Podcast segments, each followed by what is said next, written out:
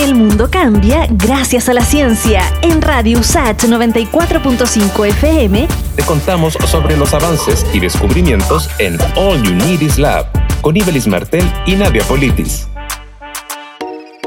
La estadounidense de 19 años, Alisa Carson, busca ser una de las primeras personas que viaje en una misión espacial a Marte y en conversación con estudiantes de la USAT entregó detalles del entrenamiento que la llevará a postular a la NASA. Uno de los entrenamientos son como ah, un vuelo de microgravedad, la supervivencia en el agua, um, decompresión, fuerza G. También ah, hacemos muchos entrenamientos en diferentes trajes espaciales. Un eventual viaje espacial a Marte dependerá de la distancia de ambos planetas, que puede ser mayor o menor dependiendo de su movimiento alrededor del Sol. Esto implicará tiempos variables de ida y regreso. Marte y el y la Tierra no son en órbitos perfectos, no son en perfectos círculos. Entonces, algunas veces Marte es más cerca a nosotros.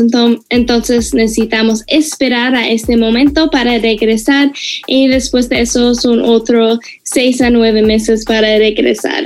Alisa Carson habla inglés, chino, francés y español y se refirió al rol de Chile en el desarrollo de la astronomía. Atacama es muy similar a Marte y también ellos están haciendo como investigaciones ahí. Uh, trabajo muy importante para espacio y están utilizando sus áreas que no tienen como tan polución y todas esas cosas para hacer esas investigaciones y todos juntos estamos aprendiendo más sobre espacio y aquí está ahí. Alisa Carson, además de participar en campamentos espaciales de la NASA, está estudiando astrobiología, que indaga en el origen de la vida en el universo. La joven estadounidense espera concretar su sueño y viajar a Marte en el año 2033.